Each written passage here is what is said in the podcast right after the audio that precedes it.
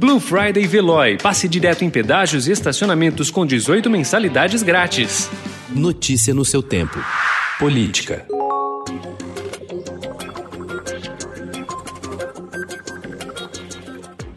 Peça-chave na acusação de desvio de salários no gabinete do senador Flávio Bolsonaro quando era deputado na Assembleia Fluminense, sua ex-assessora Luísa Souza Paz afirmou ter repassado mais de 90% de seus ganhos no legislativo a Fabrício Queiroz, apontado como operador das rachadinhas. O depoimento foi crucial para embasar a denúncia do Ministério Público do Rio de Janeiro contra Flávio, filho mais velho do presidente Jair Bolsonaro, Queiroz e outras 14 pessoas apresentada à Justiça em 19 de outubro. Todos são acusados de participar de um esquema de repasse de parte dos vencimentos dos funcionários em cargos de confiança no gabinete do então deputado estadual.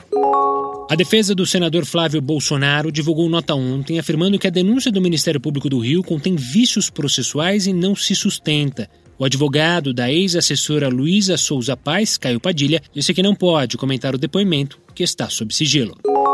O subprocurador-geral da República, Carlos Alberto Vilhena, chefe da Procuradoria Federal dos Direitos do Cidadão, afirmou que a ida de agentes da Agência Brasileira de Inteligência, a ABIN, à cúpula do clima das Nações Unidas, a COP25, é grave e merece investigação. É a primeira manifestação de alguém do Ministério Público Federal sobre o caso. O ex-ministro e ex-secretário André Matarazzo, candidato do PSD à Prefeitura de São Paulo, criticou a atual administração da cidade por não ter, segundo ele, elaborado e executado um plano que viabilizasse o retorno às aulas da rede pública municipal em meio à pandemia do novo coronavírus.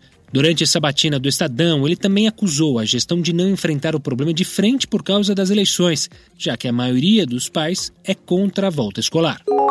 Fora da propaganda eleitoral do prefeito Bruno Covas na capital paulista, o governador João Dória aposta na vacina contra o novo coronavírus, produzida pelo laboratório chinês Sinovac em parceria com o Instituto Butantan, para entrar na campanha de candidatos no interior do estado. A aparição nos programas eleitorais e a vacina são parte da estratégia de Dória para se opor ao presidente Jair Bolsonaro na disputa de 2022. Notícia no seu tempo. Aproveite a Blue Friday Veloy e passe direto em pedágios e estacionamentos com 18 mensalidades grátis. Corre que é por tempo limitado. Garanta o seu adesivo em veloy.com.br barra Blue Friday. Veloy. Piscou, passou.